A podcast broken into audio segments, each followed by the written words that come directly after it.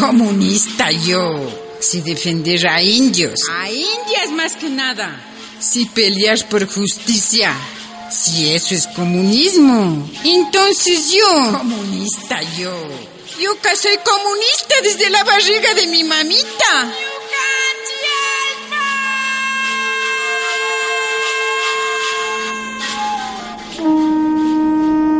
Dolores Cacuango. Radionovela basada en la obra de la historiadora Raquel Rodas Morales.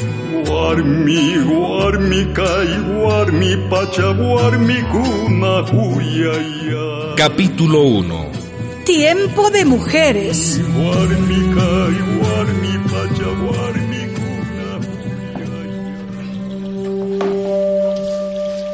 Yo, Luis Catucuamba, hijo de Dolores Cacuango y de Rafael Catucuamba, voy a contarles una historia de dolor, de dolor y de rebeldía, de conquistas también.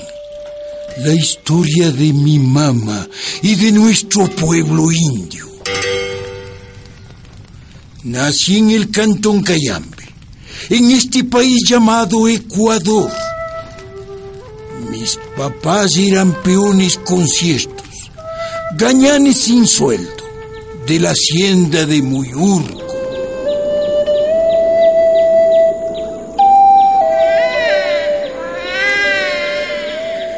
Mi mamá Dolores nació el 26 de octubre de 1881.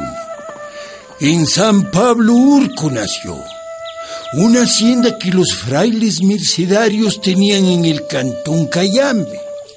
Mi abuela Andrea Aquilo nos decía que nuestra sangre venía de antiguos caciques cayambis, luchadores. Pero ahora vivíamos en mucha pobreza, demasiada. Voluntad del cielo, voluntad de Taita Diosito es. No metas a Diosito en esto, Juan. Voluntad de esos sotanudos que robaron nuestras tierras. No hables así de los padrecitos, Andrea. Taita Diosito castiga. Mi abuela era rebelde. De ella aprendió mi mamá Dolores. Mi abuelo Juan no. Él se resignaba. Mi mamá nunca fue a la escuela. Desde guaguita, de tres años, ya empezó a ayudar a mi abuela a recoger agua, a recoger leña, llevando las ovejas a pastar. Mi mamá tenía 18 años cuando los indios de la hacienda vecina se levantaron. ¡Compañeros! ¡Compañeras! Los curas pachones hacen trabajar sin compasión, sin salario, sin comida, enfermos, bajo lluvia, bajo sol haciendo cumplir obligaciones a punte, y palo. Ya no se aguanta más. Obligaciones. Cada domingo después de misa, el cura venía con un libro de cuentas. Las faltas de indios se anotaban. Por cada falta, tres latigazos.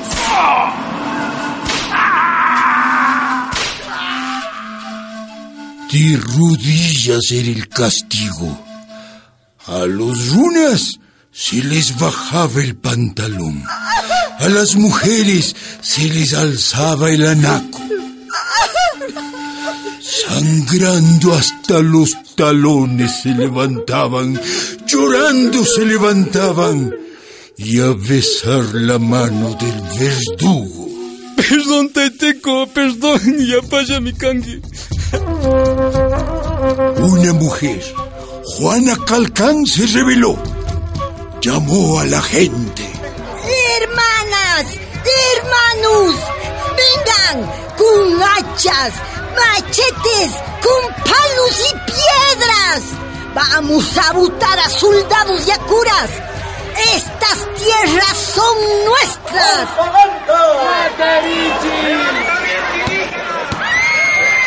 Dispararon los soldados. Juana tenía a su hijita todavía de pecho. ¡Cubardis! ¡Cubardis!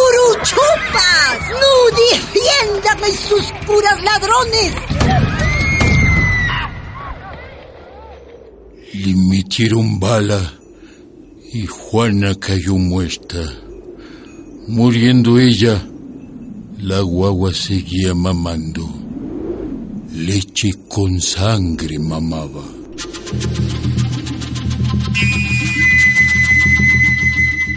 En este país las tierras eran de los curas, jesuitas, agustinos, dominicos, todos tenían grandes haciendas. La iglesia, la católica, era la mayor terrateniente del Ecuador. A vosotros, indios rebeldes, os recuerdo el decreto del presidente Flores. Los indios deben cumplir religiosamente con las obligaciones de la hacienda, sin serles permitido quebrantar el concertaje por ningún motivo. Indios conciertos nos llamaban. Trabajar sin sueldo. Solo Guasipungo. Guasipungo era un pedacito de tierra que nos alquilaban para sembrar y criar animalitos. Pero Guasipungo era propiedad de la hacienda y tenías la deuda toda la vida. Y como ya estamos en tiempo de cosecha, traed al patio de Hacienda las primicias. Y cuidadito con esconder. Dios lo ve todo y se enoja. Además del trabajo duro, a los curas había que darles el diezmo de todo lo que producía el guasipungo y las primicias de la cosecha, papas, mazorcas, ovejas, gallinas, todo lo mejor para ellos. Juan, Juan, pata Juan Jungi. No te mueras todavía, Juan. ¿Qué va a ser de nosotros? Juan. Juan.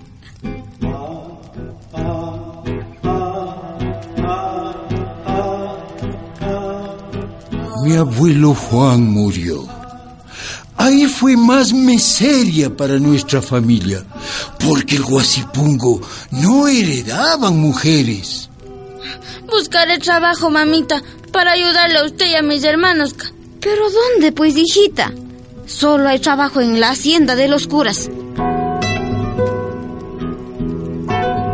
Los frailes mercenarios tomaron a mi mamá como servicia. Las mujeres servicias trabajaban en casa del amo. Jornadas de 12 y hasta 18 horas, sin sueldo, solo por la comida. Pareces una chica muy viva, Dolores. Gracias, gracias, padrecito. Te quedarás aquí, con nosotros. Eran cinco curas españoles. Un tal Bozano, un tal Robalino, pero el peor era el jefe. Antonio Castillo se llamaba. Y además, ya estás en edad de casarte. Debes tomar un hombre. ¿Y para qué? Te vas a casar, como toda mujer cristiana debe hacer. Ay, ¿para qué pues voy a estar casando? ¿Cómo que para qué? Para tener hijos. Necesitamos mano de obra en la hacienda. y la primera noche, señor cura. ¿Qué, qué dice el mayordomo? Nada, nada. Todo a su tiempo. Ahora, a buscar marido. ¿El qué? ¿Y si no quiero? Es una orden. Si no quiero, digo.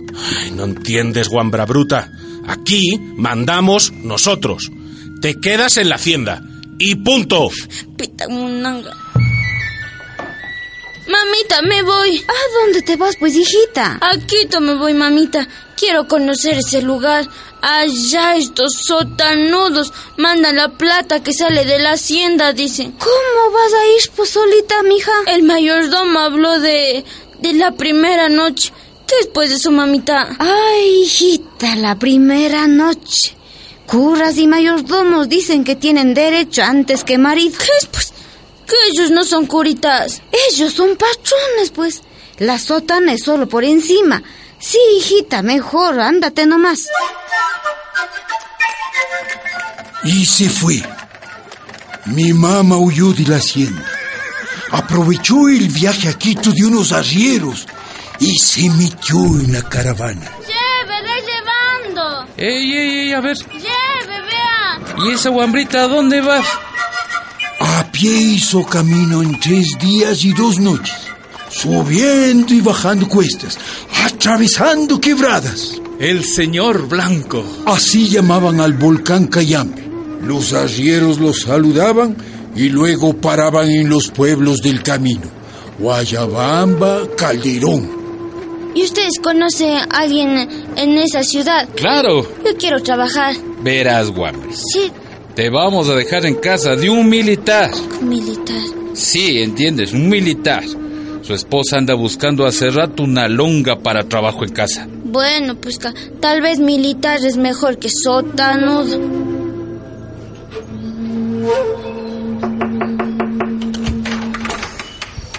Su merced me pidió una longa y aquí se la traigo. Ah, Viene de la hacienda de Muyurco.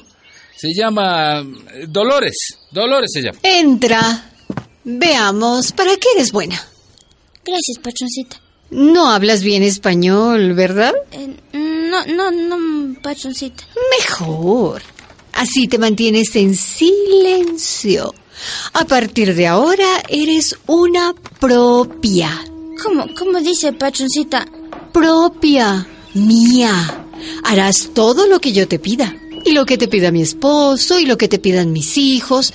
Todo. ¿Entiendes? Ari, eh, sí, sí, sí, patroncita. Y sin reclamar. Ari, Ari, sí, sí. Calladita. Mi mamá me contaba cómo era su vida como propia. Limpiar, lavar, planchar, coser, cocinar, otra vez lavar. Siete días a la semana. Mi mamá Dolores no hablaba, pero oía cosas. Ese Alfaro es un desgraciado. Ajá. Decreta la protección de los indios y los negros y los montubios. Habráse visto. Y ahora tiene la idea loca de unir el mar con la sierra. Un ferrocarril. ¿A quién se le ocurre tamaño disparate? Hereje. Ojalá algún día lo cuelguen. Lo quemen vivo. Y así, Yuka, iba nomás aprendiendo, poquito a poco, muchas palabras de la lengua de los blancos, de los mishus. Y así también aprendí que no eran dioses, débiles eran, miedosos eran, se les podía nomás vencer. Dolores